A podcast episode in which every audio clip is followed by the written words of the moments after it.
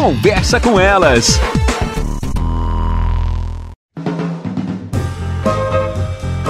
Olá, eu sou Cristiane Finger, jornalista. Ana Paula Lundegren, psicóloga. Estamos começando mais um Conversa com Elas. Algo que a gente vê as pessoas muito comentar, né, Ana? Nossa, parece que passou tão rápido, que meu filho cresceu tão rápido. Uhum. Esse tempo ele é diferente para quem tem filhos. Realmente a gente não consegue dar conta de acompanhar todas as fases dos filhos como a gente gostaria. Sabe, Cris, que eu acho que a gente fica tão envolvida com eles e com as demandas deles que de fato deve passar. Eu acho que a gente não consegue se dar conta do tempo. Acho que essa é a diferença. Quando a gente não tem filhos, né, e que para nós que temos já faz um tempinho que não sabemos como é. Quando nós não temos filhos, os nossos, as nossas circunstâncias de vida, elas são todas voltadas para nós e para as nossas necessidades. Então, parece que a gente tem mais tempo, a gente consegue fazer mais coisas. Quando os filhos chegam, a gente acaba se ocupando muito das demandas deles. Nesse momento, então, de pandemia, sem escola funcionando, eu não sei tu, mas eu parece que tô sempre assim, que nem cachorro ao redor do rabo, tô sempre correndo atrás de alguma coisa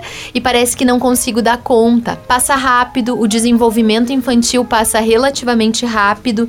Então é importante que a gente entenda que cada minuto com as crianças é precioso. Mesmo agora, nesse período em que a gente está obrigatoriamente tendo que estar com eles todo o tempo, que nós possamos fazer desse tempo juntos um bom tempo dentro do possível.